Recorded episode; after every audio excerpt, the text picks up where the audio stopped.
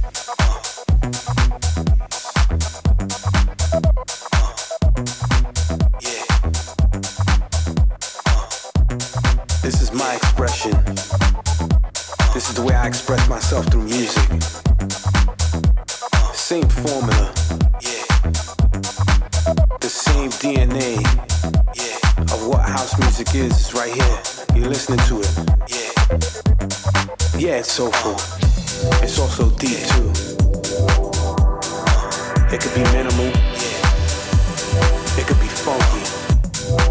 Yeah. And it could be underground. Yeah. But at the end of the day, as long as it makes you clap your hands, as long as it makes you shake that ass, as long as it makes you put your hands in the air, makes you sweat, makes you bop your head, makes you want to stay in the same place dancing to this music with everybody else, then there's only one thing to call it, uh, and that's house music.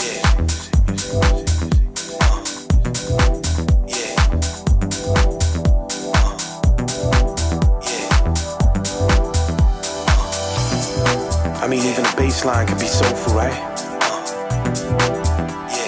A synth could be soulful. A clap could be soulful. A voice could be soulful. A beat can be soulful.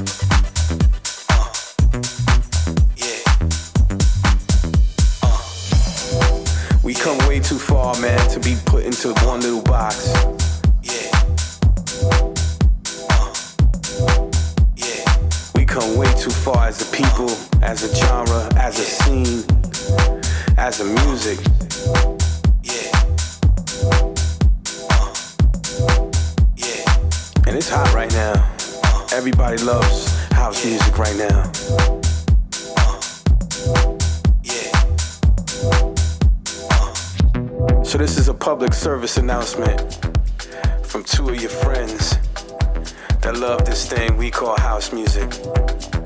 He goes by the name of Husky. I go by the name of Mr. V. Yeah. And we represent the United House Foundation. yeah. Let's go.